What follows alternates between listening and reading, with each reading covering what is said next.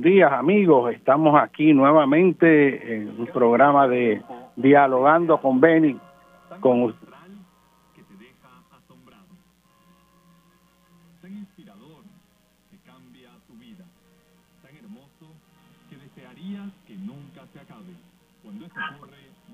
puedes perder. Desde Nueva York, Shen Yun, por primera vez en Puerto Rico.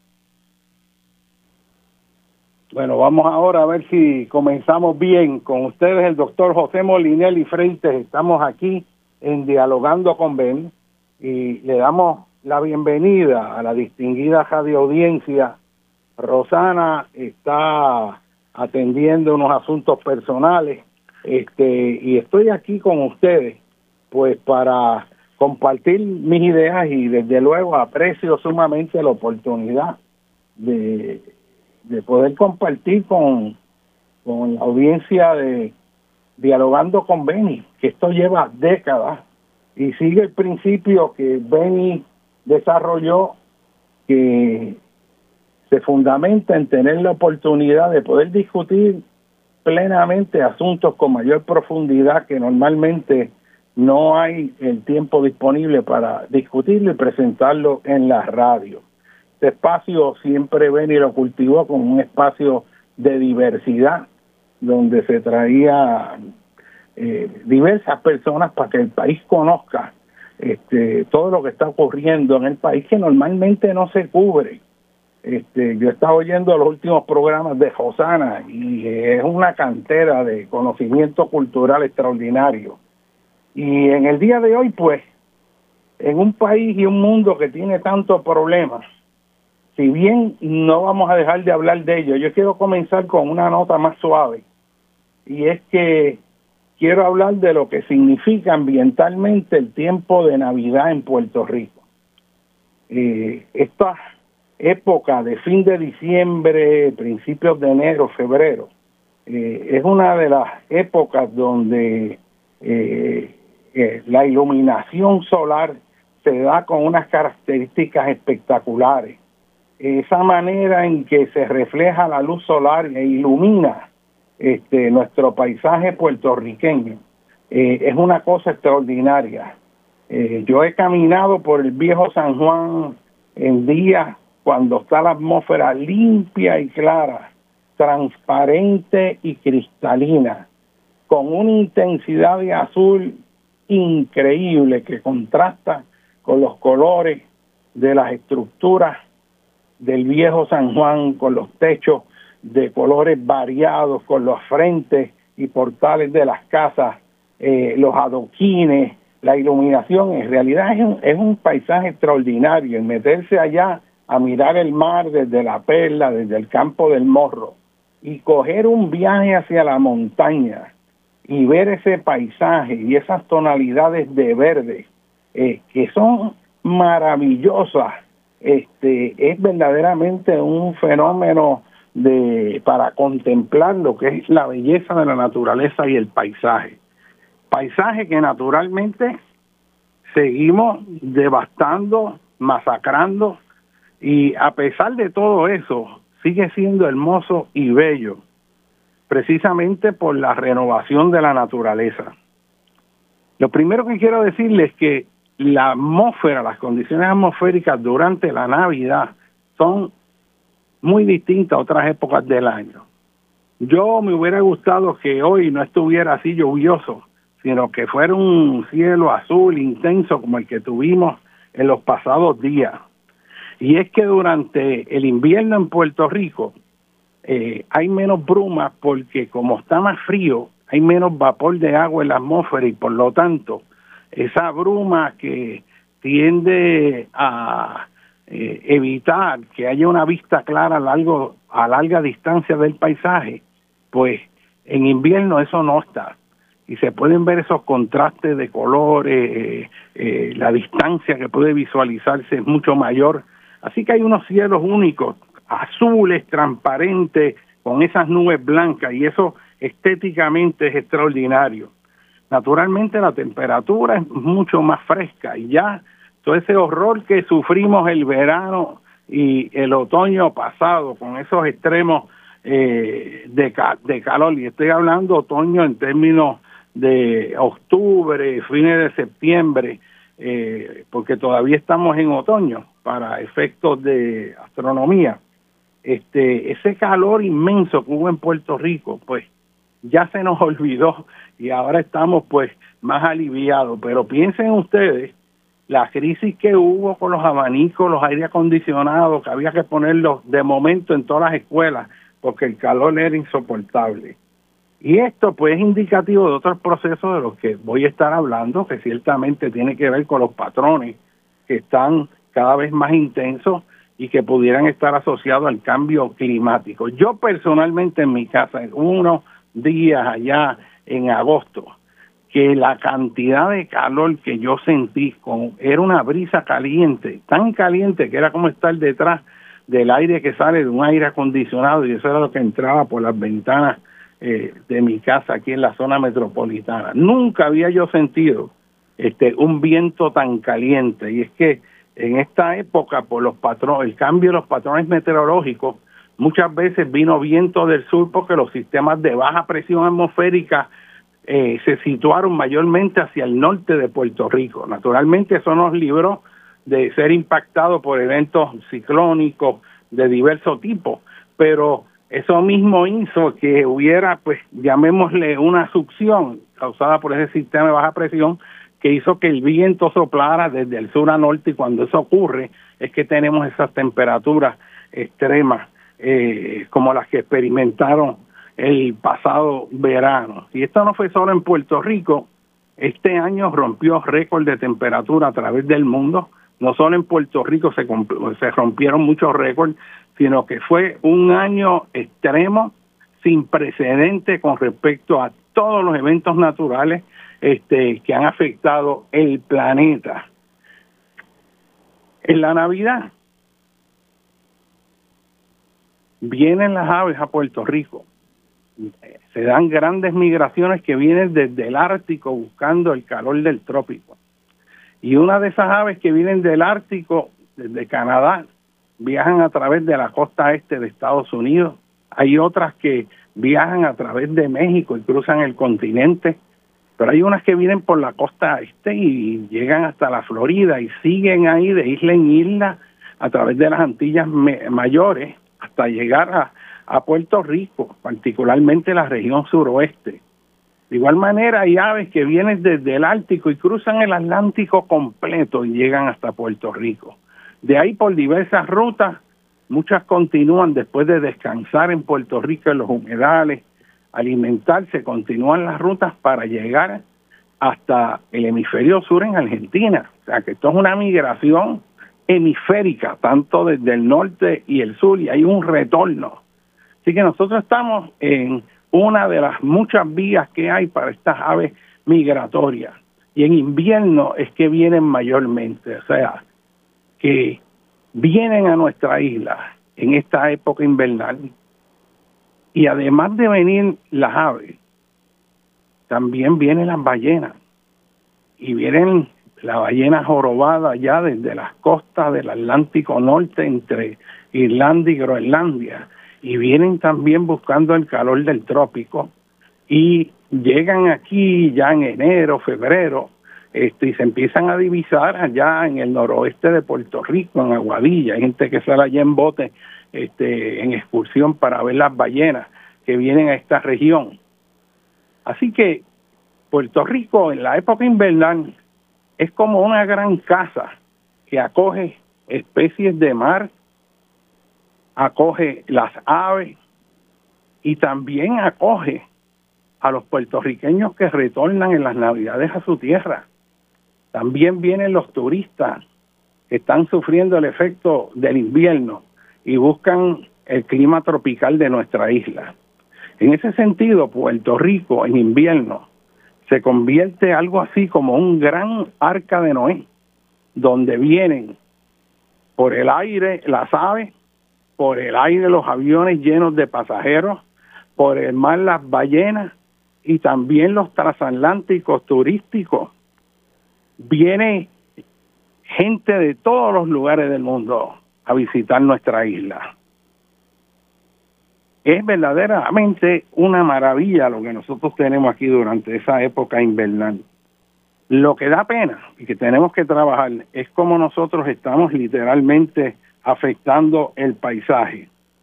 Que no se nos olvide que en el invierno es la época también en que desde tiempo España era que se podía viajar, porque durante la colonización, ciertamente las, las naos españolas sabían que tú no podías venir este en el verano o después del verano porque era la temporada de huracanes. Así que gran parte de los viajes se daban en invierno cuando la posibilidad de mal tiempo era mucho menor. Es importante señalar también con esto que esto no se habló cuando se estaban hablando de los aires acondicionados. Es que cuando eso se habló se querían poner aires en toda la isla, sin considerar que estos extremos que se experimentaron en los llanos costeros, en las áreas calientes de Puerto Rico, las áreas que están este, literalmente a menor elevación, pues son las que sufrieron estos calores extremos. Y si estás hablando de las zonas urbanas, donde se han removido los árboles, donde está el efecto de la isla de calor, donde en vez de haber cada vez más árboles hay menos y se planean seguir cortando más y más árboles dentro de las áreas urbanas.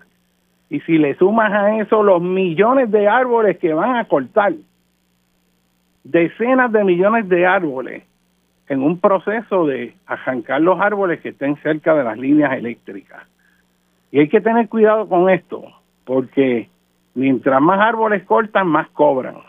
Y eso quiere decir que pueden haber muchos árboles que no había necesidad de cortarlos, que no había que arrancarlos de raíz, que estaban a una distancia que en realidad no amenazaban, no amenazan la seguridad de esas líneas y hay que tener cuidado con que no se arranque todo lo que hay. Después de María yo vi cómo cortaron árboles que no había que cortar. Y eso viene desde hace mucho tiempo. Recuerdo cuando vino el huracán Hugo, que cortaron todos los árboles que había en el viejo San Juan, en el paseo, en el camino que da acceso al castillo del Morro. Y se decía que la gente, los rangers de allí, este, del National Park Service le molestaba que en ese camino precioso arbolado que daba paso desde este el fuerte Brook hasta el castillo, la entrada del castillo El Morro, le molestaba que se parqueara la gente allí, este, sobre todo los enamorados. Y aquello era un lugar que es importante en las ciudades del mundo, que son los lugares que presentan un paisaje para enamorarse, para escribir poemas, para inspirarse. Y las ciudades necesitan lugares donde ir que sean plácidos para que las personas compartan. Y entonces se paraban todos esos carros ahí y no estaba pasando nada prohibido, pero estaban compartiendo, viendo el paisaje. Y cuando vino Hugo, y yo tengo fotos de eso porque yo fui allí ese mismo día por la tarde, los árboles quedaron en pie, la inmensa mayoría de ellos que estaban en ese camino. Al otro día los habían cortado todos. Se dio una orden de fortaleza para que cortaran todos esos árboles, basado en que el paisaje en tiempo de España no tenía árboles a lo largo de ese camino. A mí me pareció eso una atrocidad, porque era un punto de sombra en medio de la ciudad. Así que con toda esta tala que está, que va, que planean hacer, hay que tener mucho cuidado y hay que supervisar eso y hay que discutir en realidad cuán necesario es y cuándo sí y cuándo no. Ciertamente hay ciertos árboles que son una amenaza a las líneas eléctricas y hay que controlarlo, pero no es que tú elimines decenas de millones de árboles en este momento en Puerto Rico donde está esta crisis de cambio climático y eso es un tema que hay espacio para discutir ¿no? ampliamente en otro momento. Ya que estamos hablando de, de lo que es el invierno este, y la maravilla de la época invernal en Puerto Rico, hay que traer que es esencial que en este momento acaba de concluir prácticamente la reunión de las Naciones Unidas de de los paneles eh, que examinan los problemas de cambio climático, lo que llaman este el COP 28. Es la 20, eh, la reunión número 28 para tratar de hacer algo para reducir las emisiones de los que causan la quema de combustibles fósiles en el mundo. Y lamentablemente esto ha sido un fracaso rotundo. Primero, porque quien está auspiciando la reunión es nada menos que los Emiratos Árabes, donde el, Chief Executive Officer que promueve la venta de petróleo en los Emiratos Árabes es el que está a cargo de la reunión y es el que establece la agenda y lo que se va a discutir. Y lo que ha salido hasta ahora es que en esa reunión lo que ha ocurrido es que los CEO de las agencias petroleras y los países petroleros están haciendo acuerdos para promover el que se siga consumiendo el petróleo. El mismo jefe, en una locución que hizo ante el plenario, dijo que en realidad no había ciencia para demostrar que la quema de combustible fósil era la causante del cambio climático y que no había necesidad de detener la extracción de petróleo y combustibles fósiles que eran necesarios para mantener la sociedad. Y eso es una aberración, que esa gente haya ido y terminado controlando el esfuerzo que se está haciendo a nivel mundial para protegernos a nosotros y las futuras generaciones de la, de la devastación que va a causar en muchas áreas en el planeta este el cambio climático. Como muestra, tenemos este año. Este año rompió récord de desastres naturales a través del mundo. Les voy a recordar, por ejemplo, eh, los incendios forestales que hubo en Canadá, allá en el oeste, en la Columbia Británica y en Ontario y todas estas provincias canadienses, donde se incendiaron decenas y cientos de miles de acres a través de todo Canadá, de todos esos bosques de pinos quemándose, produciendo una bruma tóxica que emigró por los patrones de viento hacia el noreste de los Estados Unidos y que causó una emergencia de calidad de aire. Y esos fuegos continuaron y afectaron también la región norte central de los Estados Unidos, también la región oeste como nunca se había visto en el pasado. No sé si ustedes recuerdan esas fotografías en que sale toda esa bruma en Nueva York y toda la emergencia de contaminación de aire. En China se ha dado en este año una sequía extrema con grandes cantidades de contaminantes producto del polvo que viene de las áreas que quedan hacia el oeste de China, donde está el desierto de Taklamakan, donde en ciertas temporadas del año también todo el incendio de pastizales de los bosques que quedan produce una bruma que viene desde Asia moviéndose hacia la China, recorriendo toda esa masa continental que se suma a todas las emisiones este, de las industrias chinas en las principales ciudades este, allá alrededor de Beijing, Tianjin, toda esa costa de Guangdong, Fujian, Zhejiang, todas, todas esas provincias que son muy industriosas, la mayor parte de la población de China queda en el sureste, este Shanghai, el bueno, Liaoning, allí hay, eso es una cosa brutal lo que hubo en con contaminación y han sufrido daño, los niveles de contaminación en China en las ciudades en momentos alcanzan niveles que eh, la embajada de Estados Unidos le prohíba a su personal que salgan a la calle y que se queden adentro y usen mascarilla. Este, o sea, hay unas situaciones bien serias. Sequías extremas en Argentina que han reducido significativamente la producción, inundaciones catastróficas como las que vimos que ocurrieron en Libia. No sé si se acuerdan que hubo unas lluvias intensas de unos sistemas de baja presión que cruzaron desde Europa a través del Mediterráneo al norte de África y llovió copiosamente en esta cuenca, que es una región árida que tiene poca capacidad de absorción de la lluvia, que no hay árboles y por lo tanto cuando tú tienes una lluvia prolongada e intensa se producen unos volúmenes de encorrentía tan y tan grandes que hicieron fallar las represas que habían de almacenamiento de agua, formando un golpe de agua tan y tan brutal que arrancó edificios y mató decenas de miles de gente. No sé si recuerdan esa catástrofe en Libia. Y lo mismo pasó en Europa con fuegos forestales, inundaciones. En Pakistán, más del 40% del país quedó inundado por los desbordamientos del río Indo. Así que estamos viendo catástrofes que amenazan la producción agrícola, la vida, propiedad, y el mundo sigue como si nada pasara. Llevamos décadas hablando de las Naciones Unidas, las reuniones de protocolo de Kioto el año pasado en Escocia, y no pasa nada. Y esto nos plantea un problema que tenemos a todas las escalas a nivel global, es que no logramos ponernos de acuerdo.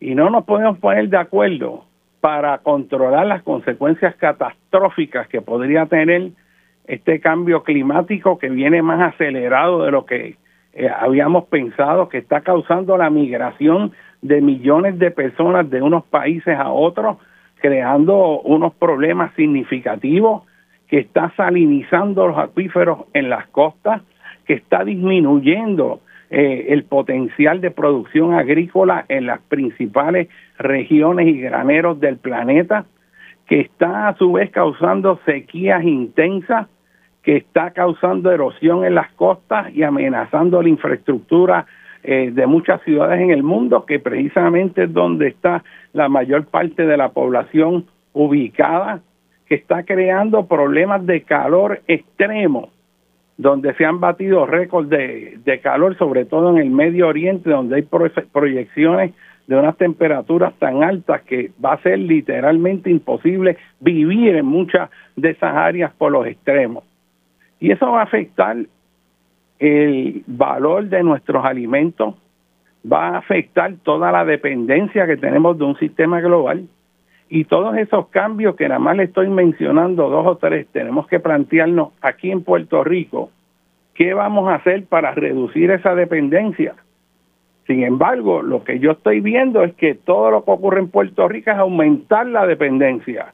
Aquí no hay proyectos estratégicos para hacer este país mucho más sostenible, que aumente su producción agrícola como para revertir toda esta tendencia donde prácticamente la mayor parte, pero por mucho de todo lo que nos todo lo que consumimos como alimento viene de afuera. Cuando este era un país que se alimentaba a sí mismo en un momento y exportaba. Y entonces nos muestran dos o tres proyectos aquí y allá, que no está mal, pero eso no resuelve nada, es una gotita en el océano. Y con esto lo que les quiero comunicar es que tenemos que desarrollar un sentido de urgencia ante una emergencia planetaria que puede tener consecuencias directas contra Puerto Rico, porque somos extremadamente vulnerables a lo que pasa en el resto del mundo. Y para que no se le olvide esa conectividad global, recuerden que nosotros recibimos muchos alimentos del granero de los Estados Unidos, donde hay una crisis con los acuíferos, que cada vez hay menos agua en ellos debido a sobreexplotación de agua. Y si viene una sequía en esa región central, se van a haber afectaciones en la productividad severas que van a aumentar el costo eh, de los alimentos. De igual manera, recuerden ustedes, ¿se acuerdan que de momento salió con la crisis de Ucrania que la gasolina que se eh, distribuía en Puerto Rico venía de Rusia? Bueno, sobre eso vamos a seguir hablando en el próximo segmento con ustedes, el doctor José Molinelli y estamos en dialogando con Beni.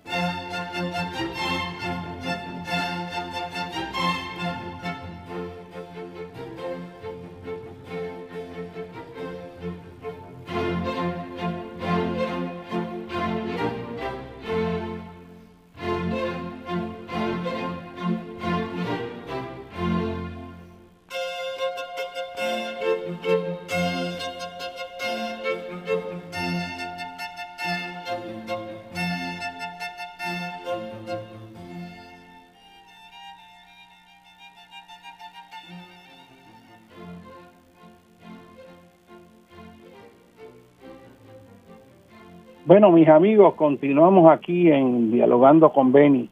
Quiero aprovechar este espacio para anunciar una actividad que es muy importante, este, que se va a celebrar en Union Church, allá en, Isla Verde. Eh, esto va a ser un concierto que se ofrecerá a las 4 de la tarde. Eh, es libre de costo. Eh, y es algo que verdaderamente hay que ir y estar ahí presente.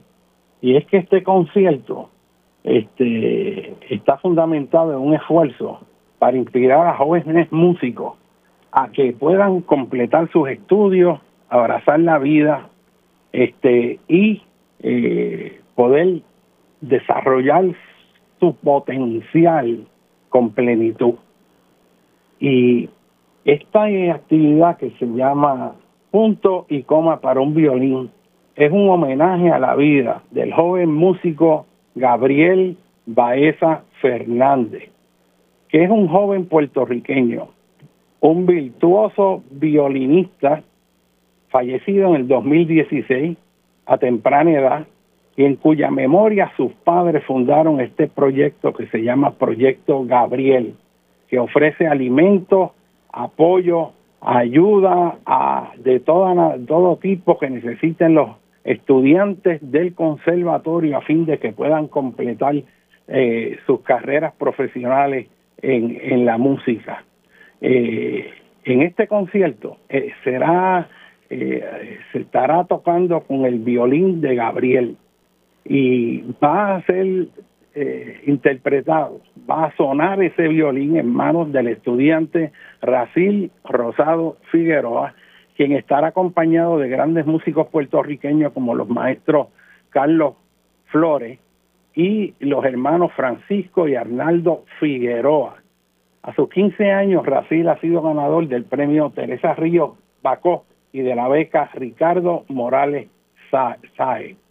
Eh, es importante señalar que este proyecto, este punto y coma para un violín nació el año pasado como una iniciativa de la madre de Gabriel, Loida Fernández, que por todo el amor de su corazón logró recuperar y restaurar el violín luego que estuviera extraviado para sanar su dolor y transformar ese dolor en fuerza para que se multiplique la capacidad y el genio musical de su hijo a través de otros jóvenes puertorriqueños, eh, es que se está dando este concierto. Eh, punto y coma ha sido utilizado como un signo de esperanza en tiempos difíciles.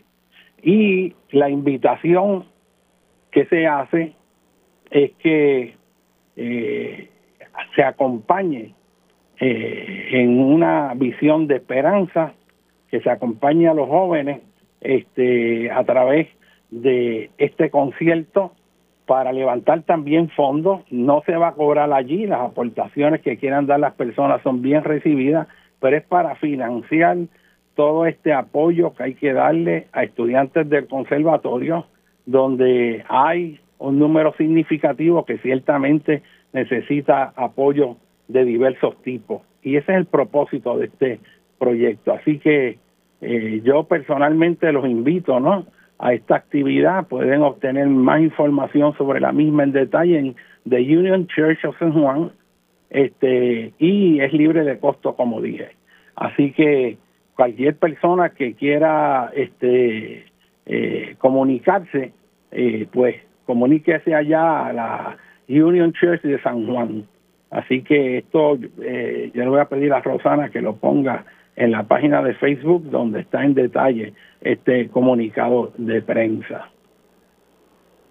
Hablando de todo un poco, pues, esta situación del cambio climático es algo sumamente importante porque ahora mismo se están haciendo unas vistas públicas con respecto al plan de Puerto Rico con, relativo, con relación al cambio climático, considerando las estrategias de adaptación, mitigación este y, y todo un planteamiento de lo que hay que hacer.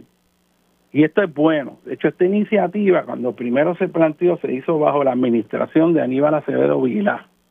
Este, eh, y yo participé en el desarrollo de ese bosquejo estratégico preliminar.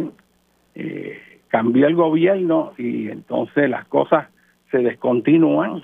Este, eventualmente se retomó en recursos naturales eh, en el eh, plan de manejo de zona costera y ahora finalmente por legislación se creó pues un comité se, se está trabajando y debe haber un borrador de cómo debe ser este plan eso tiene que ir a la legislatura este los políticos que hay allí este deben examinarlo y debe mandarse al gobernador eh, yo, mi experiencia, le voy a decir lo que yo creo.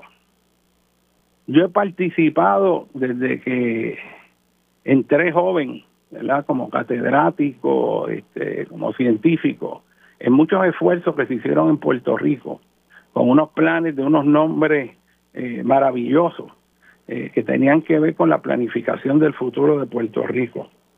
Y fueron muchas las veces que uno dedicó muchas horas aportando sus ideas, queriendo trabajar para construir un país mejor.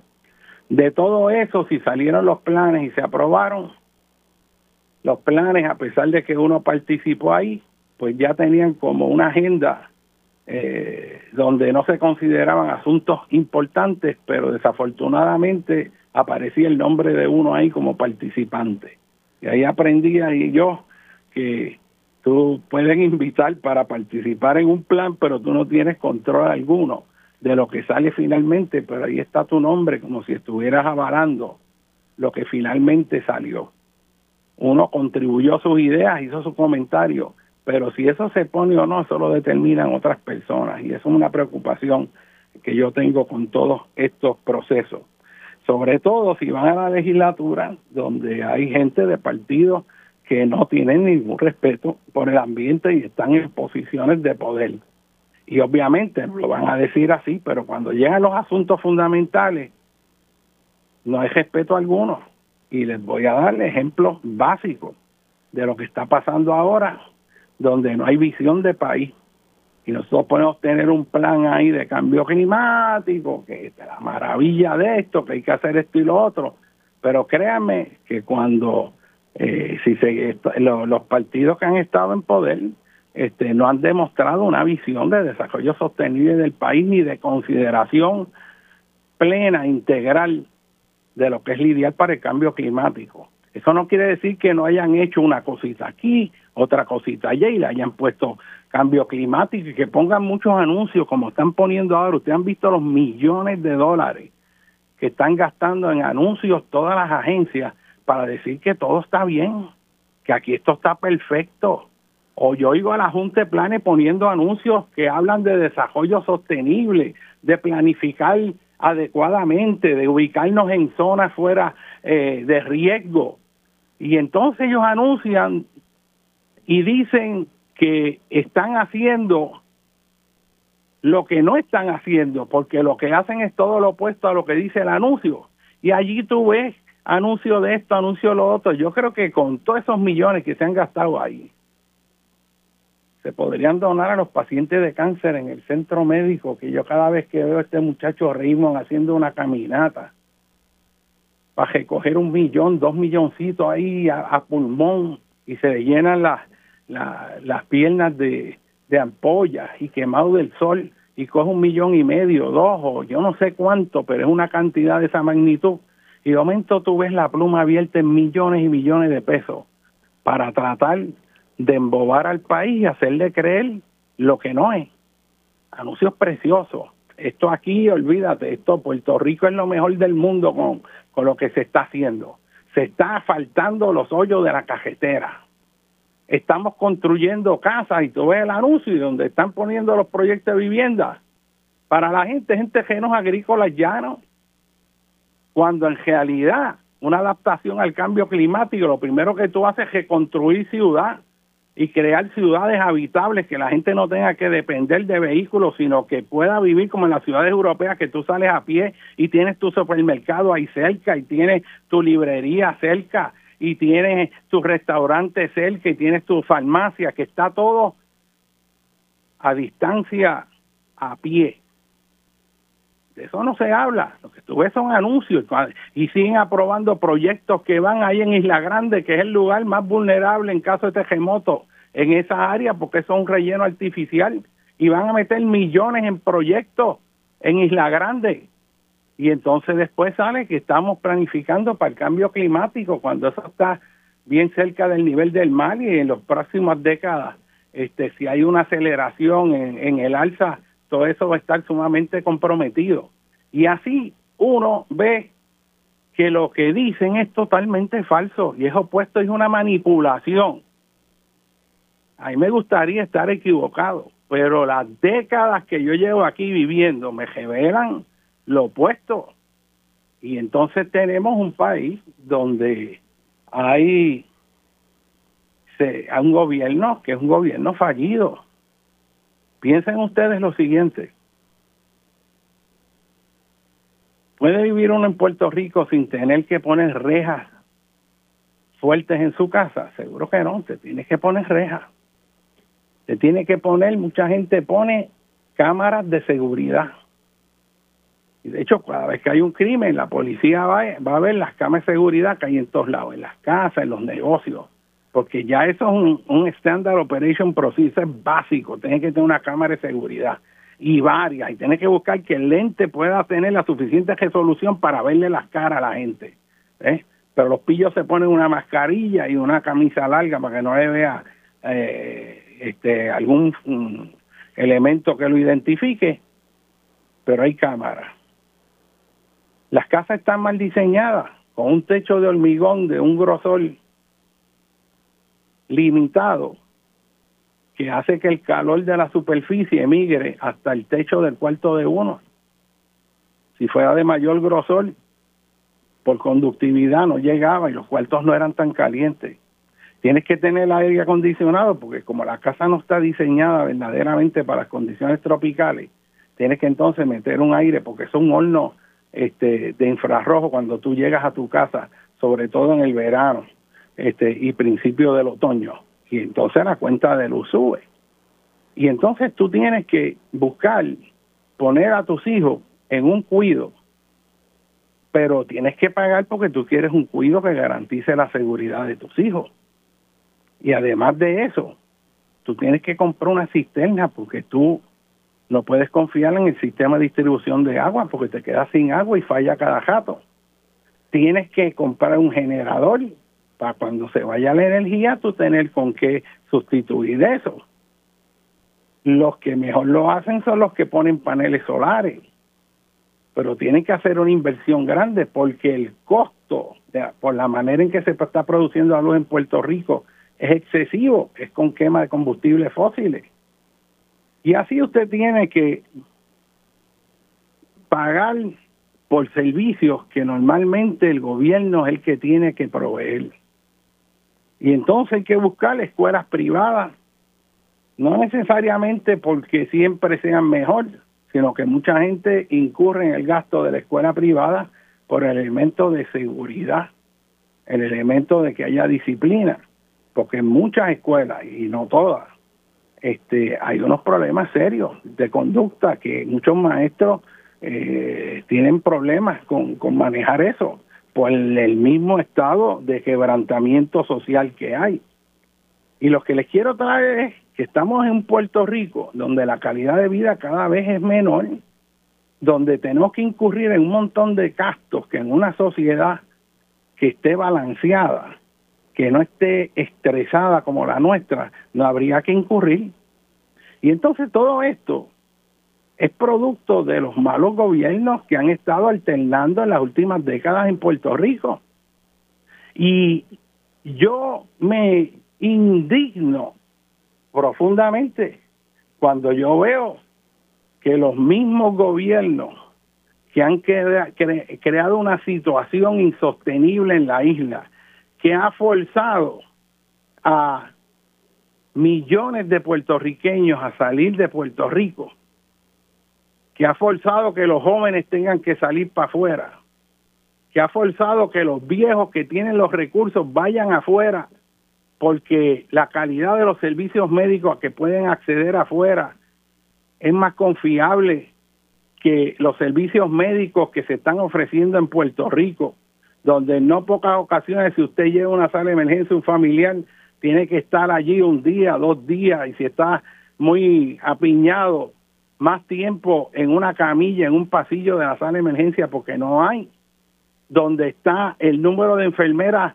eh, estresadas, porque la relación entre el número de enfermeras pacientes es demasiado alta, donde las enfermeras tienen que estar atendiendo demasiados pacientes y es casi imposible y están agotadas y le meten horas extras, igual con los pocos médicos que hay. Y entonces si son especialistas no aparecen y tienes que esperar. Y todo el mundo aguanta eso como algo natural. Pero eso es una barbaridad porque eso nos cuesta la vida a nuestros familiares, a nuestros hijos, a nuestros padres. Y mucha gente en Puerto Rico que tiene los recursos económicos, que tienen los hijos allá, los hijos dicen, vente para acá, que yo te cuido y aquí yo te llevo a, los médicos eh, en este lugar y el otro, y hace que el país se siga vaciando. Y entonces esta gente, que por un mal gobierno ha creado condiciones que han forzado a los puertorriqueños a salir, que crean que, que eh, a un país donde tú tienes que pagarlo todo porque lo que viene del gobierno si viene y si llega tampoco funciona. Porque si usa la educación del gobierno en muchos lugares, cuando tú ves los resultados de las pruebas, los muchachos salen más bajos que anteriormente. Y si tú ves la calidad de los servicios médicos, mucho menor. Y tú ves la calidad de vida en el país, mucho menor. El escándalo que hay en todos lugares en Puerto Rico, cuando antes aquí había leyes que se que se hacían cumplir con respecto al ruido ambiental. Ese escándalo que hay de música en todos lados, que te pasan por el lado de la casa y tú te levantas a las 2 de la mañana y eso es un ejército de motoras y todo eso que la policía se queda de brazos cruzados porque no hay orden. No, se, no pueden con ellos. Y aquí no pasa nada. Y tú ves las ciudades llenas de grafiti y te meten geopiedra y tú ves cómo el feísmo se está apoderando del país y aquí no pasa nada. Y entonces nos dicen que volvamos a votar por los que quebraron este país. Que ellos quieren salir de la quiebra para volver a coger prestado de nuevo. Los mismos que quebraron el país por coger préstamo en exceso. Mira, yo veo a Jennifer González ahí que hizo una emisión de bonos de cientos de, de, de millones de pesos para bajar en las elecciones de Fortuño el costo de la energía eléctrica y que después se tuvo que repagar este eh, mucho más caro por coger dinero prestado para bajar eh, la energía eléctrica buscando votos en la elección. O sea, eso es una barbaridad y ahora va para allá también. Y Pierluisi tiene una lista por ahí, un rabo, y también él va para allá. Pierluisi dijo que iba a revisar los contratos de Luma, que iba, que no iba a permitir que se hiciera un mal contrato, y cuando salió gobernador y fue a evaluar eso, dijo, bueno, yo dije que lo iba a revisar, ya yo lo miré, no voy a cambiar nada, ahí está, y se quedó igual. Y después usan un mismo contrato a cuartos oscuros, con Genera, y así vemos barbaridades, barbaridades y quieren volver a gobernar. Y entonces, ¿dónde está el pensamiento crítico en este país? Le van a volver a poner una cancioncita para que todo el mundo baile y esté feliz con una cancioncita como niñitos ignorantes para que vuelvan a votar por los mismos. Pues mira, yo creo que eso ya se acabó. Yo creo que este país está abriendo los ojos. Yo creo que esta nueva generación de jóvenes eh, no está afectada por los miedos de nuestra generación. Yo creo que este es un momento crítico en nuestra historia donde todo puertorriqueño tiene que plantearse aquella pregunta, no sé si ustedes se acuerdan, que eh, venía, provenía de allá de Galil Gibran, el poeta, creo que era libanés, de donde el presidente John Kennedy sacó aquella famosa frase que decía, ¿verdad? Ask not what your country can do for you, ask what you can do for your country. O sea, no te preguntes qué, tu qué es lo que tu país va a hacer por ti, sino qué tú vas a hacer por tu país. Sin embargo, en Puerto Rico el paradigma de ciertas ideologías políticas es qué va a hacer Estados Unidos por mí y no se plantean qué vamos a hacer nosotros por Puerto Rico. Y es que aquí se nos olvidó que nosotros tenemos manos, que tenemos piernas, que tenemos cerebro, que los puertorriqueños podemos producir, que los puertorriqueños tenemos dignidad y tenemos capacidad para levantar un país, que aquí hay inteligencia y conocimiento suficiente para echar este país para adelante. Pero nos han querido comer la mente pensando que nosotros no servimos. Pero uno sabe que cuando los puertorriqueños están afuera, en las áreas médicas, en las áreas de educación, en las áreas de ciencia, en todas las áreas que los puertorriqueños salen afuera, lo mejor de nuestro país pone la bandera de nuestro país en alto. Sin embargo, aquí entregan un aeropuerto porque resulta que aquí en Puerto Rico no hay administradores que puedan saber cómo se limpian inodoros y cómo contratar a alguien y emplearlo para que el gobierno pueda hacer eso. Y se regalan las autopistas para que los, las empresas multinacionales en Wall Street se lleven la ganancia por décadas del pago de peaje en la autopista, porque resulta que nosotros no sabemos, después que construimos las autopistas, que nosotros no sabemos cómo rellenar un hoyo en una autopista, cómo darle mantenimiento. Y tenemos que entregar toda la cuestión portuaria a extranjeros, porque resulta que nosotros no podemos manejar un puerto. Y aquí lo que vemos es todo un proceso de ir desmantelando un país, irlo poniendo en manos privadas, debilitando la capacidad de Puerto Rico para ponerse en sus propios pies y esto está a nivel de emergencia nacional. Porque si seguimos vendiendo la patria con todo su acervo de infraestructura, con todos sus terrenos, a extranjeros que no tienen compromiso con este país, vamos a ser meramente alquilados en nuestra propia tierra. Y no va a haber gobierno en Puerto Rico que pueda gobernar y dirigir este país porque las fuentes de riqueza que habían en la infraestructura y capacidad de los gobiernos cuando tenían las mejores mentes trabajando para el país se ha eliminado. Ante la autoridad de, eh, de las fuentes fluviales, era una fuente de orgullo, era una fuente de generación de capital.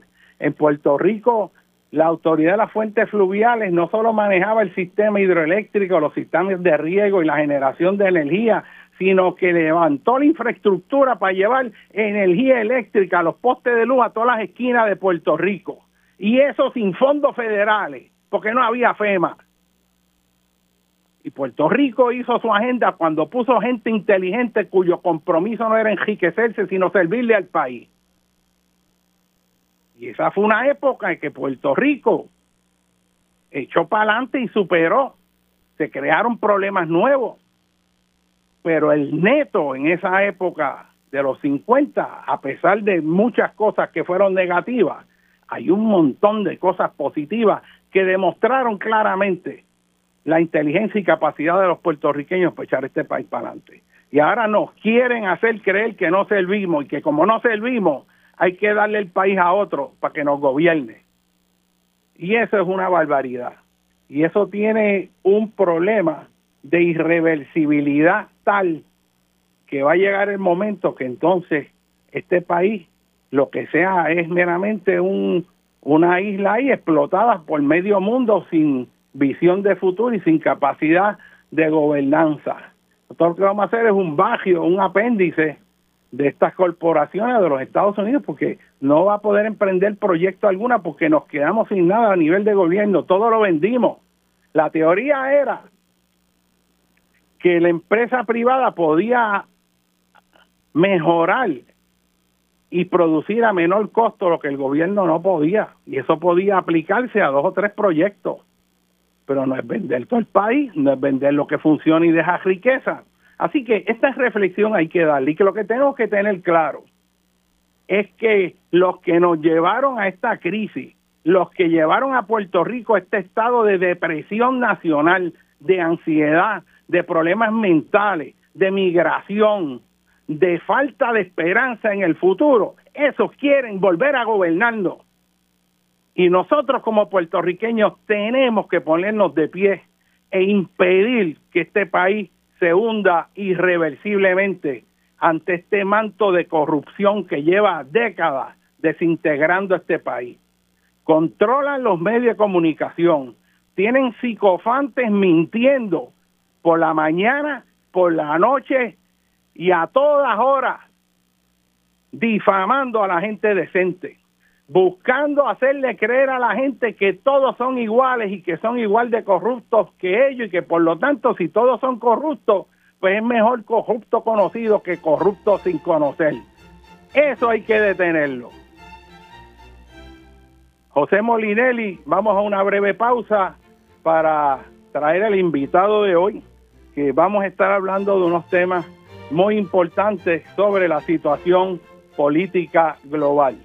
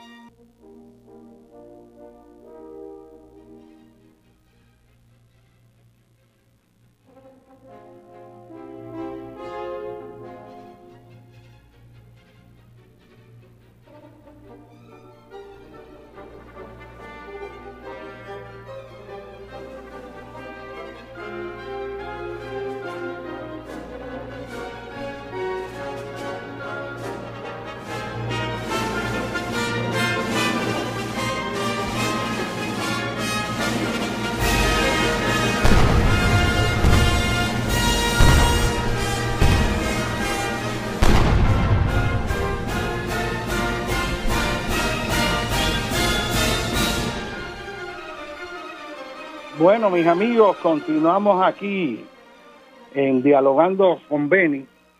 Este, y estamos hablando ciertamente de eh, toda la situación del estado de Puerto Rico. Este, y hay gente que le huye a la política.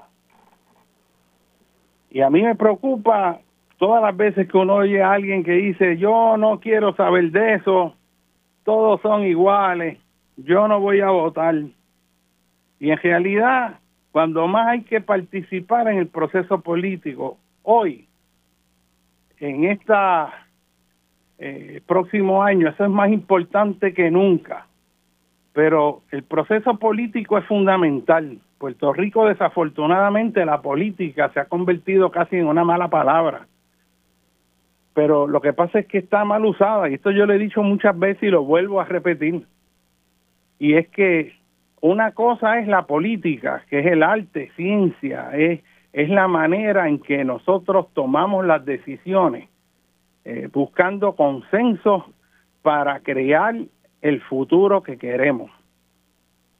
Si usted no participa en el proceso político, usted se retira de tener la capacidad para apoyar el futuro que usted desea para sus hijos, para usted. Y deja en manos quizás de una minoría que es militante, que es partidista y tribalista, para que decidan su futuro. Así que la participación en los procesos políticos es fundamental. En Puerto Rico lo que hay es partidismo tribalista y muy poca política. Y aquí se usa la palabra política refiriéndose a ese tribalismo corrupto, donde si tú dices blanco, yo digo azul, y si aquel dice azul, el otro dice que este verde. Y es una cuestión de ir con, estar antagonizando uno contra los otros en vez de buscar consensos, que es la responsabilidad que tenemos los puertorriqueños para buscar el progreso de este país. Así que vuelvo y hago hincapié, los que hablan así y se refieren negativamente de la política, están usando el término mal. Lo que quieren decir es la corrupción, el tribalismo partidista, yo voy a los míos no importa qué, los míos son corruptos, pero son los míos.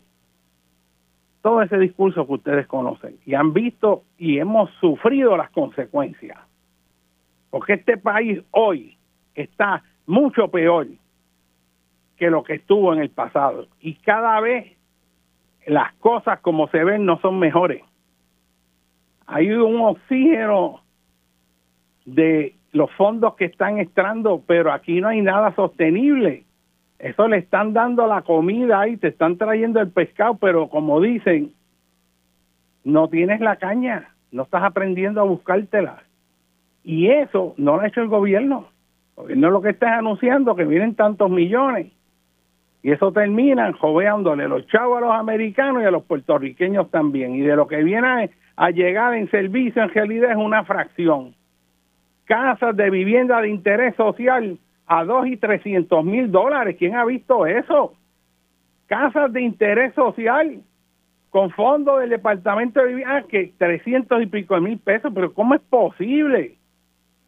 545 millones para un puente que no es una cajetera de cuatro millas que no se necesita, entrutuado y ajunta toda una autopista, 540 millones, con fondos del Departamento de Vivienda que es para las viviendas, habiendo cientos de miles de gente en Puerto Rico en áreas de alto riesgo con viviendas precarias, los fondos del Departamento de Vivienda Federal se están asignando por gestión y solicitud del gobierno de Puerto Rico en una autopista de cuatro millas, 540 millones. Con esos 540 millones usted tiene un hospital de centro médico ahí nuevo, si le añade dos o 300 millones más. Pero eso no es prioridad, la prioridad es cuatro millas, había 540 millones de pesos. Y usted me dice que eso es lo más importante en Puerto Rico, cuando usted lo que tiene que hacer es reparar la cajetera que ya está porque tiene que votar todo ese dinero y esa barbaridad? Y esto es lo que yo le digo, que no hay sentido de prioridad en este país.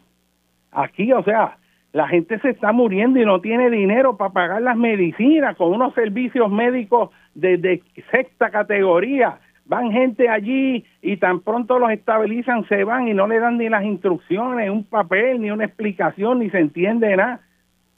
Y la gente en su ignorancia se muere porque tienen miedo de reclamar, porque se sienten vulnerables.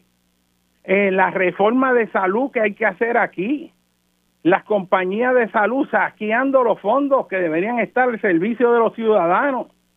Y te cogen de bobo dándote que un champú de pejo y que te cortan la, la, la grama. Y que puedes ir a recortarte al barbero y qué sé yo qué otras cosas más, pero cuando necesitas un MRI que te mande el, el médico, lo detienen porque tiene que tener 20 permisos y te lo retrasan y eso puede tardar semanas y semanas cuando tú puedes tener una emergencia médica de primer orden. Y no pasa nada. Y no pasa nada. Así que aquí hay que dejar de ser aguantón. Nunca se me olvida que Benny lamentaba y decía, a veces este pueblo es muy aguantón o sea, ¿qué pasa? Sin embargo, va caminando una persona por una esquina y alguien lo mira mal y nada más con mirarlo mal se puede formar una pelea porque miró mal que le cuesta la vida a alguien ahí. Entonces, en un lado, defiende su espacio, pero eso es a muerte por cualquier cosa insignificante. Por un corte pastelillo, porque como que miró medio jaro, o no me gusta tu cara. Ahí se juega la vida. Pero en el proceso político lo aplastan. se le mueren los familiares allí y lo que dice esa es la voluntad de Dios. Y eso no puede continuar así. Hay un sector que es así, pero hay otro que ha abierto los ojos. Y yo lo que quiero dejar claro es que aquí hay que plantearse qué vamos a hacer los puertorriqueños. Y hay que cuestionar todo ese sistema de publicidad de gente paga para difamar, para mentir, para hacerle un sesgo a favor del gobierno. Todos esos programas de televisión de gente que se pintan como analistas de esto y analistas de lo otro. Y lo que están es siendo pagos para promover unas ideas y en no pocas ocasiones tratar de desprestigiar a la gente que verdaderamente quiere hacer algo por este país. Usted lo que tiene que hacer es use su inteligencia. Si nosotros usamos la inteligencia y, pensamos críticamente, vamos a tener el país, un país que se ponga en sus propios pies. Yo quiero tener, aquí tenemos a, al doctor José Luis Méndez, que es una persona muy distinguida, sociólogo, catedrático jubilado de la Universidad de Puerto Rico, educado en París, una persona que por décadas este, ha eh, trabajado poniendo sus ideas en favor de un mejor país, ha escrito numerosos libros y un libro que tiene hoy más pertinencia que nunca es aquel libro que el doctor José Luis Méndez escribió sobre consenso, cómo se busca consenso, porque si se logra consenso, ese es el primer paso para lograr una transformación política en donde los puertorriqueños, independientemente de las ideologías, puedan coincidir en ciertas estrategias que son beneficiosas para todos. Uno de esos consensos debería ser el cambio climático. El cambio climático nos afecta a todos, nos afecta a la economía. Este, y sobre ese consenso y otras situaciones importantes sobre lo que está ocurriendo en Europa, en, Israel, este, todos estos conflictos y viendo pues todos estos procesos globales, este, le damos la bienvenida a José Luis Méndez. No sé si está en el aire. Este, no puedo oír bien. Hello. Buenas tardes, buenos días. Buenos días. Eh, Pinchi Méndez, un placer estar aquí. Te oigo bien bajito, pero te oigo, que es lo importante. Sí, el gusto, ¿me escuchas mejor ahora? Ahora este, te oigo yo mejor en el teléfono. Este, ah, Pinchi, estábamos hablando ¿no? de toda esta situación en Puerto Rico y antes de entrar en, en la cuestión este, internacional, este, yo me estuve acordando ayer sobre el libro que tú escribiste del consenso. Y ahí me gustaría saber y que le digas a la gente cuál era la idea central de ese libro y, y, y qué ha pasado desde que se escribieron esas ideas con respecto a la idea del consenso si tú ves que eso todavía puede haber una posibilidad o eso está más lejos que nunca, dadas las condiciones que tenemos en el país. El, tema del consenso es algo eh, muy viejo en la historia de este país. Y eh, yo creo que mucha gente ni siquiera recuerda que la idea de descolonizar a Puerto Rico encontrar una solución política válida para eh, la situación de nuestro país eh, fue algo que se planteó eh, desde 1898, porque la primera formulación a favor de un consenso fue la que hizo Eugenio María de Hostos cuando fundó la Liga de Patriotas. Y recuerden que la Liga de Patriotas fue una organización abierta a las diferentes tendencias en la política puertorriqueña para que en vez de estarse eh, destrozando unos a otros, unieran sus esfuerzos para impedir que el colonialismo se estableciera en Puerto Rico. ¿Por qué eh, Hostos eh, plantea esa idea? Pues sinceramente porque eh, la política en Puerto Rico ya desde aquella época había caído en una especie de caudillismo cuando eh, se dividió el Partido Autonomista Puertorriqueño y eh, los dos líderes eh, principales de esa organización, Luis Muñoz Rivera eh, y el doctor José Celso Barbosa eh, iniciaron eh, una política total de desacuerdo fundada más que nada no en el seguimiento de una idea particular, sino fundamentalmente en el seguimiento de dos líderes distintos. Es decir, se, creó una especie de caudillismo. Y Otto estaba plenamente consciente de que eh, eso era algo que eh, le iba a hacer un daño tremendo a Puerto Rico. Posteriormente, es nada menos que el Colegio de Abogados de Puerto Rico, que también impulsa la posibilidad de que eh, en la política puertorriqueña se lleguen a unos consensos que puedan favorecer a las diferentes posiciones políticas. Pero eh, lo que pasa es que la concepción partidista actual que reina en nuestro país está fundada en todo lo opuesto al consenso, en la división y en la tirantez entre los diferentes eh, partidos políticos. Por eso ha sido tan difícil que se logre un consenso. Pero yo creo que la misma realidad eh, va a llegar a un momento en que va a imponer la posibilidad de que eh, nuestro país eh, logre algún consenso sobre política. Por eso es que una de las frases fundamentales de mi libro Entre el limbo y el consenso es que los puertorriqueños estamos condenados al consenso. Es decir, aun si en este momento no hemos interiorizado lo importante que es eso para nuestra política, eventualmente tendremos que llegar a algún tipo de consenso para poder sacar a nuestro país de eh, la situación en que se encuentra actualmente.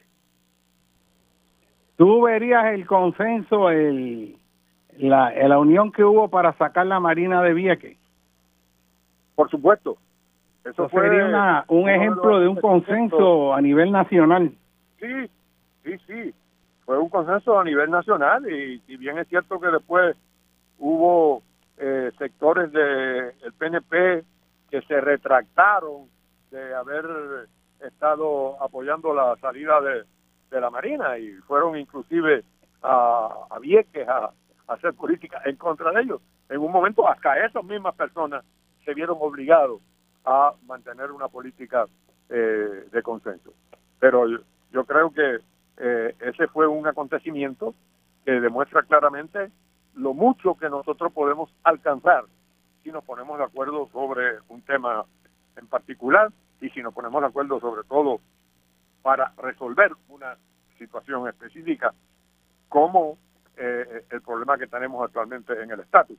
Yo creo que lo más que ha dañado el tema del estatus en Puerto Rico es precisamente esa posición de que eh, cada uno de los partidarios de las diferentes opciones, estadidad, independencia, Estado libre eh, asociado o libre asociación, como también ahora eh, se expresa, eh, ve a los rivales en términos políticos o a las personas que piensen de una manera distinta a ellos, porque no debería ser ni siquiera los rivales, lo ven precisamente prácticamente como si fueran enemigos, cuando en realidad se supone, y formalmente todos lo dicen, se supone que están luchando por la misma causa y para eh, la, la, misma eh, sociedad.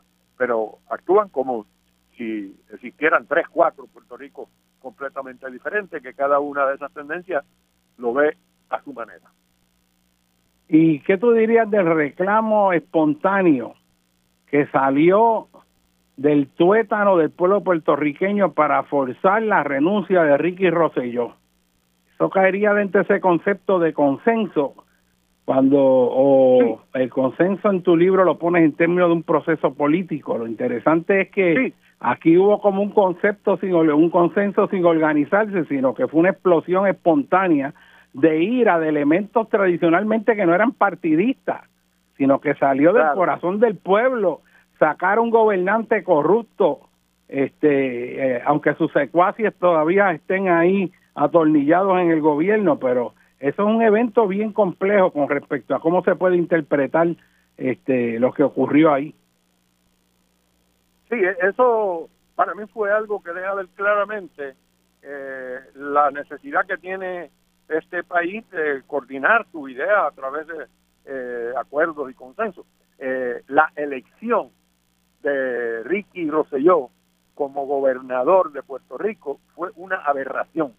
Y digo que fue una aberración porque él no hubiese de ninguna manera podido escalar ninguna posición importante en la política puertorriqueña de no haber sido porque él heredó las corrientes políticas que había fundado su padre cuando fue gobernador y prácticamente recibe eh, la dirección de una posición que le quedó grande.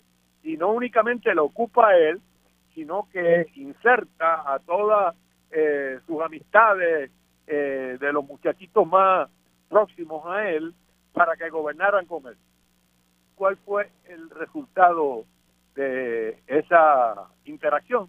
Pues eh, el país entera a través de lo que ellos habían estado diciendo en un chat, que simplemente era un grupo totalmente amoral, un grupo totalmente eh, eh, ineficiente, incapaz, y que era hasta un eh, insulto y una aberración en el que estuvieran gobernando. Y ahí se unió medio mundo para sacarlo del poder y obviamente sucedió lo que nadie hubiera pensado que podría pasar en Puerto Rico. Se tuvo que ir de Puerto Rico y ahora está disparando desde allá de los Estados Unidos, tratando de insertarse nuevamente en nuestra política. Yo te oigo, este doctor, y eh, recientemente yo encontré un panfleto de la serie de libros para el pueblo y encontré uno titulado El desarrollo de la comunidad y eso está eh, se imprimió como para la década de los 60 y era parte de un proyecto de empoderar las comunidades en Puerto Rico.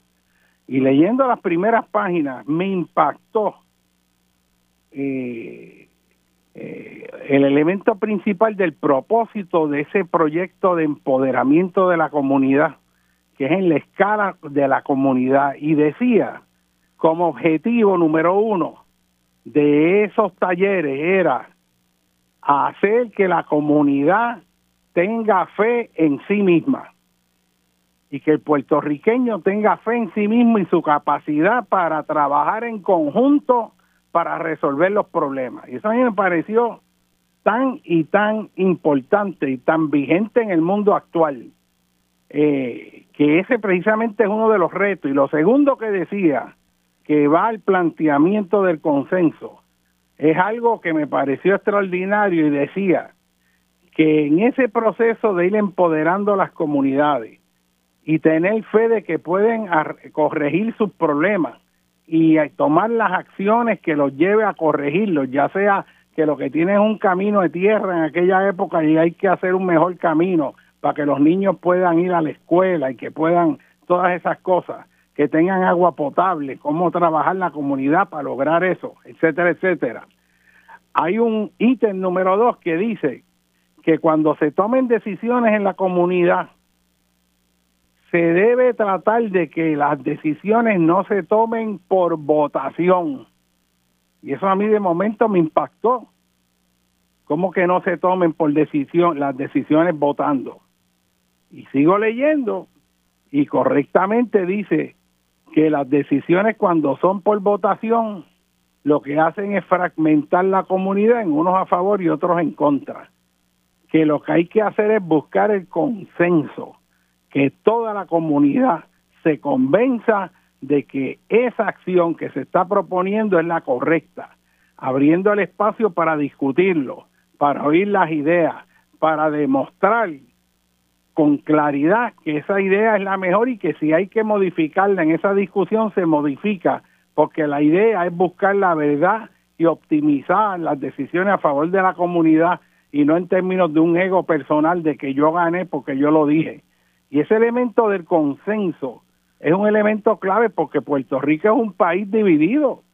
Aquí no hay consenso y se dan unos consensos, la verdad, en este proceso político de ahora son extremadamente raros, pero esa falta de consenso a otra escala, ya no a nivel de la comunidad ni de Puerto Rico, sino a nivel global.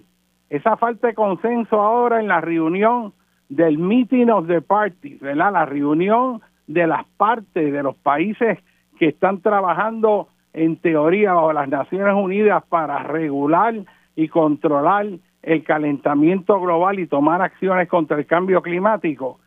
En esta reunión de ahora los Emiratos Árabes, cero consenso. No han llegado a un acuerdo y han hecho decenas de reuniones y en realidad no hay consenso, ninguna este, se acoge a las cosas que dijo que iba a hacer porque no hay poder fiscalizador. Y no hay consenso tampoco con la guerra, antes de que empezara la guerra entre Rusia y Ucrania, cuando Rusia rogó que se buscara un acuerdo que tuviera validez internacional para que no se militarizara más esa área, que eso era un punto estratégico y Rusia no podía este, permitir que haya una amenaza a su seguridad nacional en ese espacio crítico este, con respecto a Rusia. Y fue y buscó y trató y no hubo consenso, no le hicieron ni caso. Y ahí tenemos ese conflicto. Y naturalmente, la tragedia que estamos viviendo ahora en la franja de Gaza, este, en la guerra de Israel contra el pueblo palestino y eso es una falta de consenso también, es un bullying este político donde la, la, capacidad para buscar consenso este prácticamente se eliminó y la respuesta es guerra muerte y me gustaría que tú reflexionaras de eso y nos hablara sobre tu sentir y, y análisis sobre esta situación tan terrible donde han muerto van más de 17.500 civiles en Gaza y la mayor parte son niños. Eso es una tragedia cogiendo ahora mismo que, que a mí personalmente me parte el corazón, ¿no? Este, y, y, no se puede seguir la matanza de civiles como, como fue totalmente eh, terrible la matanza de civiles en Israel. Este, pero una matanza de civiles no se arregla con otra matanza de civiles. Este, así que, que, que, ¿cómo tú ves todo esto, este, profesor? Bueno, veo todo lo que está ocurriendo en esta parte del mundo con el dolor más grande que puede sentir un ser humano eh, y con la frustración eh, también que me provoca eh, la degeneración de la política internacional en este momento. tú había hablado eh, antes de, entrar en el tema del conflicto israelo-palestino, tú habías hablado de la necesidad de estar informado en la política. Eh, yo creo que en un área donde tenemos que estar informados y donde a, veces más difícil se le hace más difícil se le hace a una persona poder informarse es en la política internacional. Y digo esto porque en la política internacional no hay ese conocimiento directo con lo que está eh, ocurriendo eh, de parte de las personas, por ejemplo, que vivimos en Puerto Rico o que viven inclusive en los Estados Unidos. Y dependemos fundamentalmente de la información que nos llega a través de los medios de eh, comunicación. pero actualmente, en el caso de Israel, estamos viendo la matanza Profesor, vamos a tener que ir a una breve pausa, que está llegando la media hora. Vamos a continuar con ese punto en el próximo segmento. Estamos aquí dialogando con Ben y estamos con el doctor José Luis Méndez, que está haciendo un análisis sobre la situación política, este, social y humana eh, allá en Gaza y la guerra de Israel contra el pueblo palestino.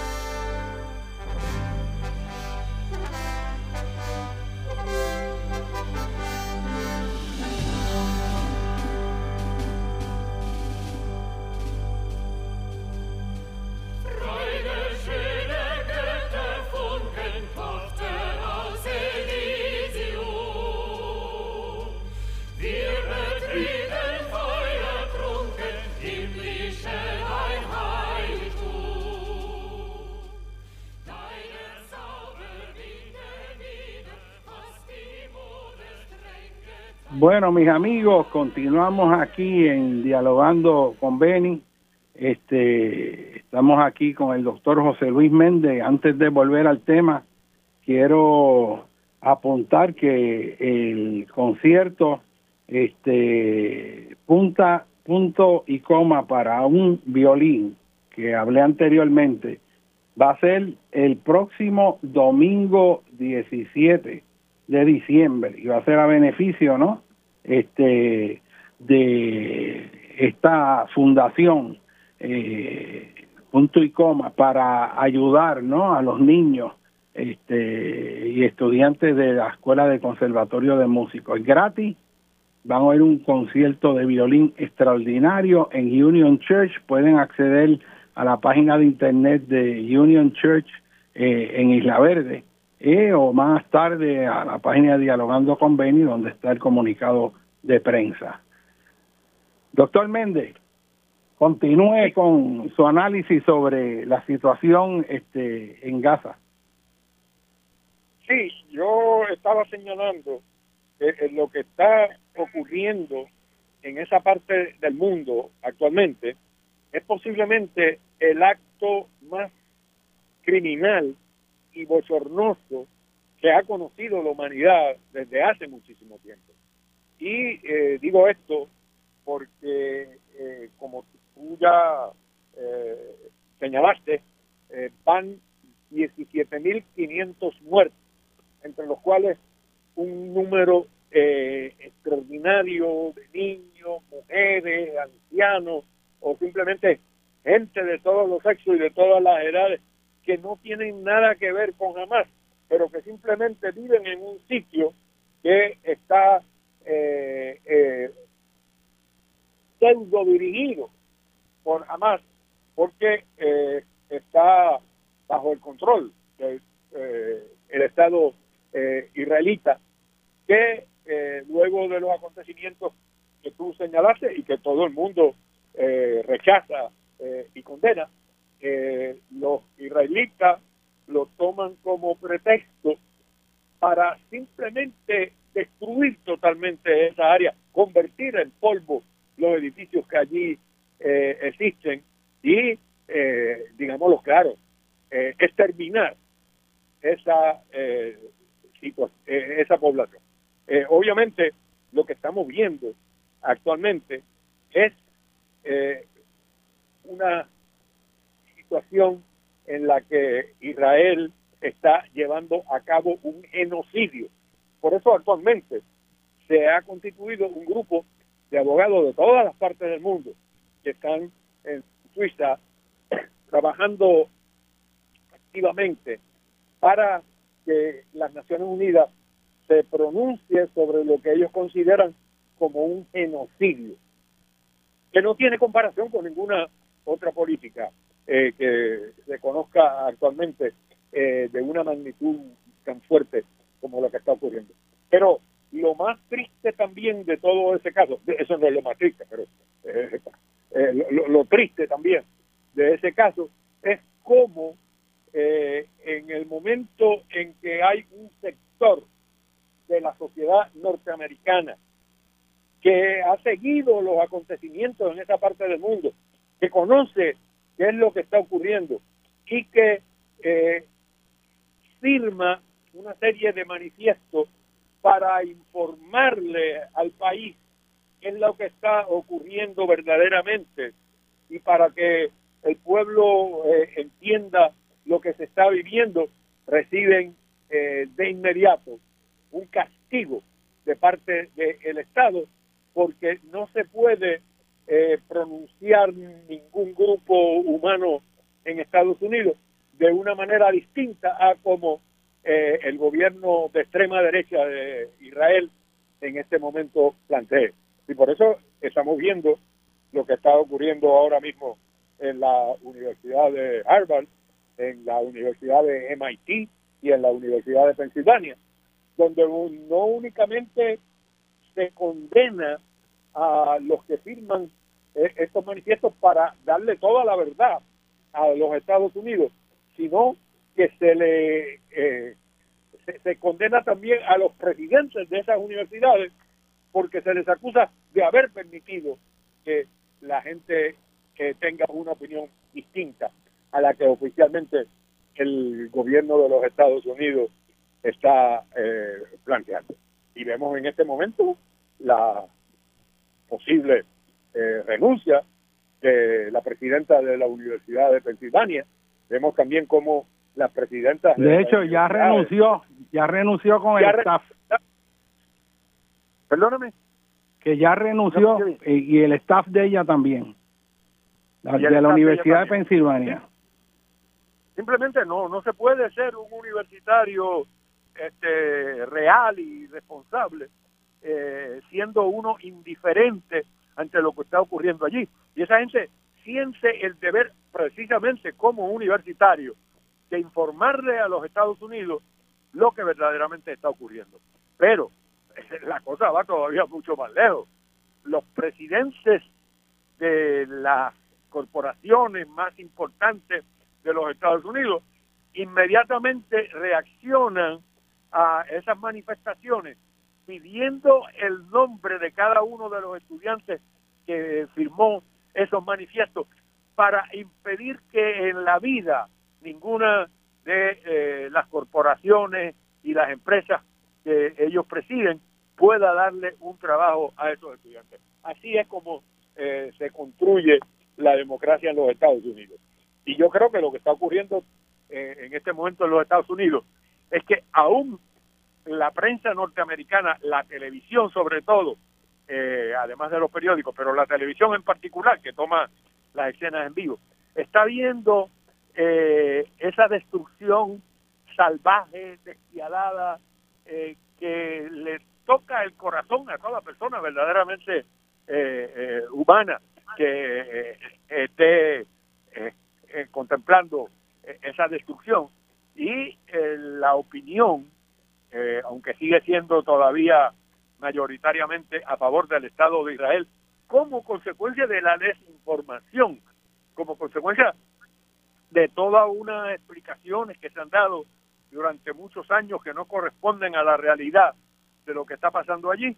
Eh, y eh, como consecuencia de eso es que ellos toman la, la decisión de informar qué es lo que verdaderamente ocurre, pues a esas personas se castiga para que no puedan eh, ni siquiera eh, expresarse.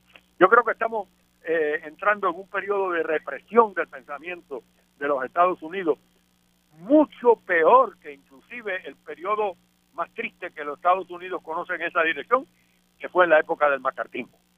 y todo esto va cargado también de una manipulación que a veces tiene un contenido exclusivamente político y en otro momento un contenido eh, fundamentalmente religioso. Pero hablando de religión, eh, en Europa ya ha surgido, y lo mismo en Estados Unidos, un grupo de judíos practicantes de la religión que han estado eh, impulsando una consigna, no en mi nombre, es decir, no, no, no pretendan que porque son judíos, no pretendan que porque son descendientes de las víctimas del holocausto, de las víctimas del de, el gueto de Varsovia, eh, lo que ustedes se pueden permitir masacres similares a las que organizaron los nazis. Y entonces, ante todo esto, lo que se ha puesto de moda ahora actualmente en los Estados Unidos es, como siempre, la manifestación, eh, la manipulación del lenguaje. Y hay un término que ha cambiado completamente de significado, que es eh, el término de antisemitismo. Ahora, cualquier persona esté en contra de los crímenes de guerra, que esté en contra de esa crueldad eh, tremenda del Estado israelí en, eh, sobre los palestinos, a toda esa persona inmediatamente se le llama antisemita. Sabe que el término antisemita eh, es uno que siempre ha sido problemático, porque en la época de la Segunda Guerra Mundial y eso se hablaba mucho de antisemitismo, pero el antisemitismo no era únicamente no, no, no era verdaderamente antisemitismo, era antijudaísmo. ¿Por qué? Eh, en, en, realidad, eh, los, los palestinos son tan semitas como los judíos. pero ahora mismo el término eh, antisemita Lo que quiere decir, en realidad, es eh, las personas que se oponen al genocidio israelita y a los crímenes de guerra que se están cometiendo eh, en Gaza. Y muchas personas precisamente a nombre del el respeto a eh, esa comunidad judía mundial que ha sufrido lo indescriptible con eh, los campos de concentración nazi, con el gueto de Varsovia, con, con una persecución constante en la sociedad donde vive, que se traten de apoyar en, en, en, en esas víctimas de, del racismo para calificar eh, de anti eh, de antisemita a personas que no lo son. El antisemitismo, el, el antisemitismo tiene que ver simplemente con una actitud eh, en contra de los semitas en general y de los judíos en particular, como expliqué eh, anteriormente. Eh, y obviamente aquí hay hasta un grupo inmenso, de hecho, en los primeros días de los, del ataque de Israel a, a, Gaza, se dio una manifestación inmensa de judíos norteamericanos que fueron al Congreso.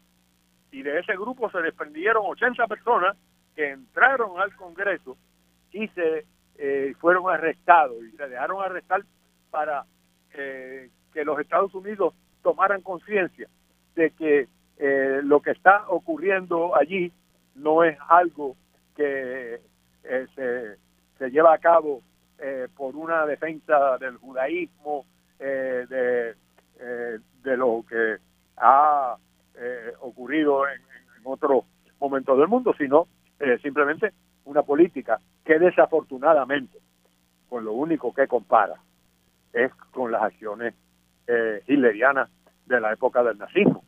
Y obviamente si hay alguien que sabe de eso, son precisamente esos judíos que se están manifestando en, en esa dirección. Y yo me alegra mucho eh, de ver cómo eh, los judíos, eh, a pesar de que el Estado de Israel y muchas comunidades judías en los Estados Unidos eh, se han solidarizado completamente eh, con la ultraderecha israelita, pero me, me, da gran satisfacción que ah, haya, como siempre ha habido, eh, judíos muy esclarecidos que estén verdaderamente al tanto de lo que está ocurriendo y que no quiera que se utilice esa situación para tratar para tratar de legitimar lo que de ninguna manera puede ser una acción legítima, que es lo que se está llevando a cabo actualmente. Eso es así, hay, hay sectores amplios de la población en Israel que están totalmente opuestos a esta, eh, a, esta situación donde están masacrando también gente inocente, que entienden que hay otros caminos para resolver esas diferencias.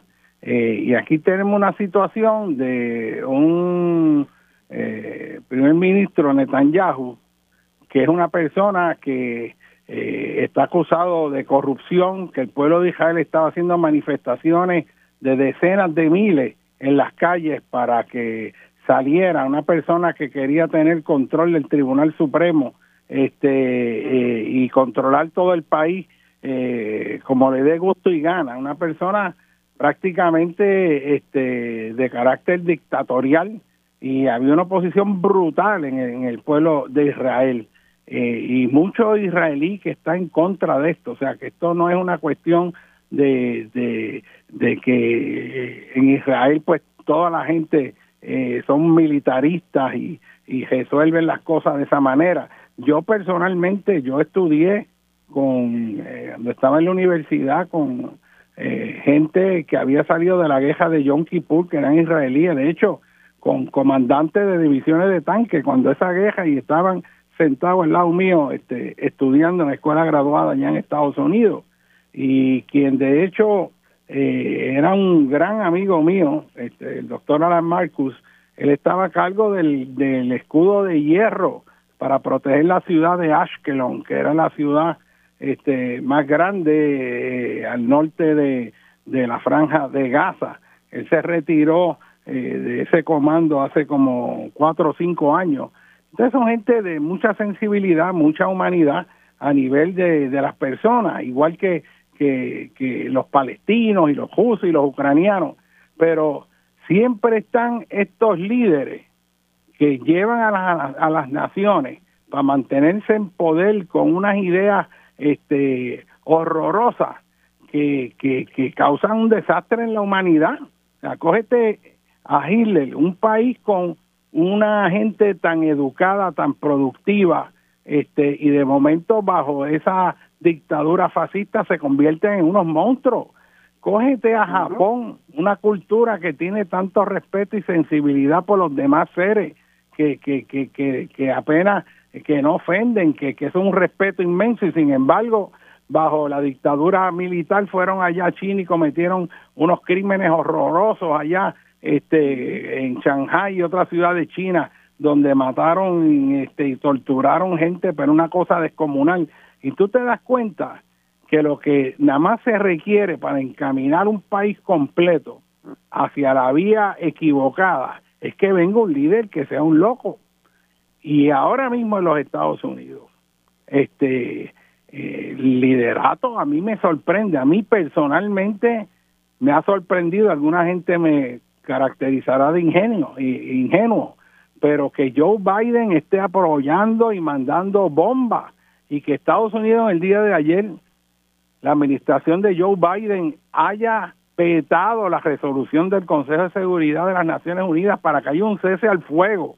Aquí están el Consejo de Seguridad todos los países del Consejo de Seguridad diciendo que hay un cese al fuego. Aquí ya van 17 mil y pico de civiles muertos y, cuándo va a parar esto. Y ahí están los tanques de Israel, las bombas, y las bombas no son las que tira jamás, que son como unos morteros. Estos son bombas de dos mil libras que tumban edificios y los derrumban, como cayeron las torres gemelas, se deshacen los edificios. Y ahí eso hay gente que queda aplastado. Ese es de hecho el colapso de esos edificios en Gaza es lo que causa un terremoto. Cuando un terremoto tumba los edificios, la gente queda atrapada dentro de las losas de hormigón, como pasó en el edificio en Florida. Y eso está ocurriendo ahora en Gaza, en cientos de edificios, en un país que es del tamaño de la zona metropolitana de San Juan y que tiene 2.2 millones de habitantes que están siendo bombardeados desde hace dos meses, que están sin agua desde hace dos meses, que están sin comida desde hace dos meses, que están sin medicamentos desde hace hace más de mes y medio porque han bombardeado los hospitales y, y la razón es que porque hay un túnel ahí cerca o debajo donde está jamás y que jamás se está escondiendo en los lugares y que por lo tanto hay que bombardearlo.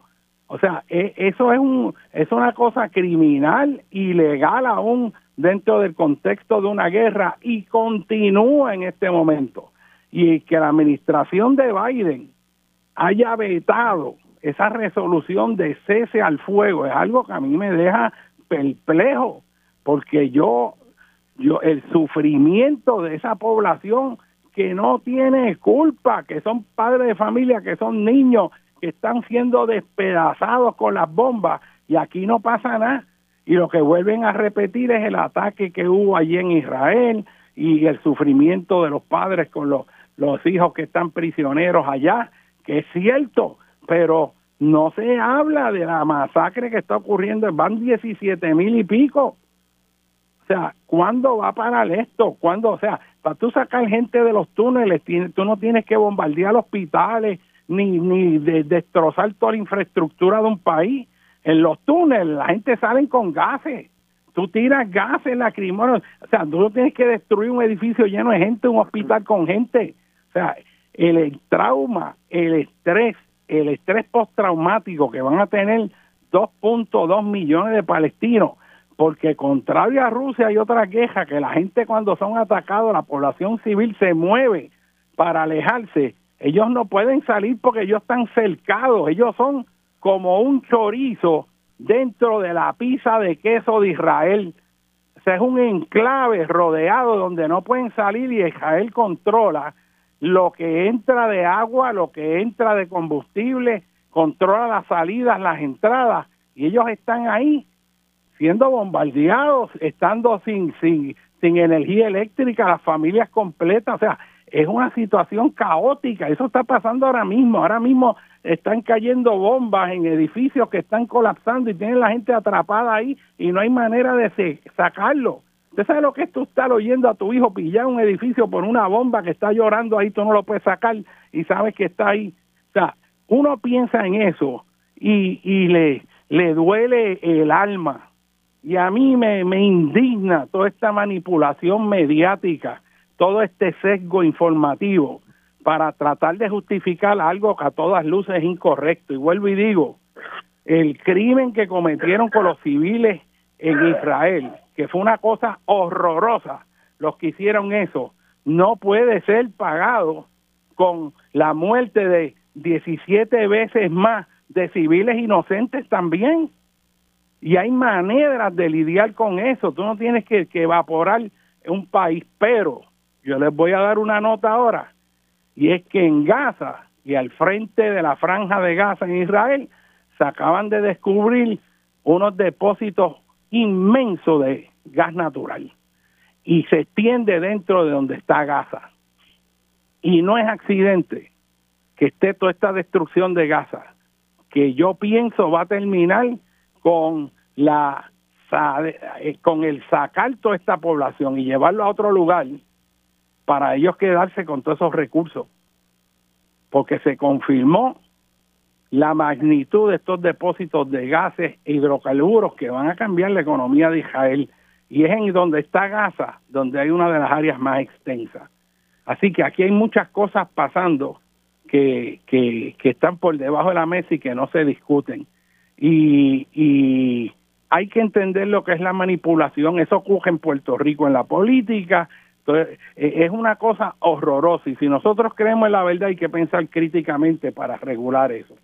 El tiempo nos está traicionando, profesor Méndez, tenemos dos minutos, a mí me gustaría que usted se dejara este, con un pensamiento pues sobre toda esta eh, situación este, y, y, y donde piensa que puede terminar, uno se siente como impotente, ¿verdad?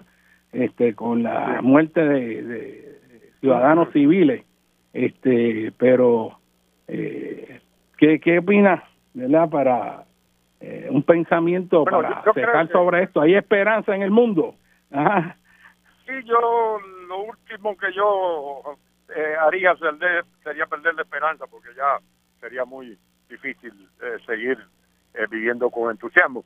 Pero yo quiero recordar que hubo un momento en que eh, israelitas y palestinos se pusieron de acuerdo para terminar esa política de confrontación total y eh, que los palestinos reconocieran a Israel, eh, Israel a los palestinos, y fue como consecuencia de eso que se firmó un acuerdo entre el primer ministro de Israel, Isaac Rabin, en el, y el el líder de la Organización para la Liberación de Palestina, eh, Arafat.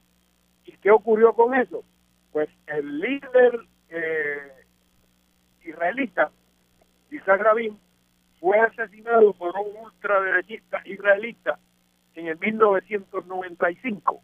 Eh, falleció eh, Isaac Rabin y eh, en ese momento el giro tomado por la política de Israel, que luego fue dirigido eh, por Ariel Sharon y luego por Netanyahu, es una política de extrema derecha.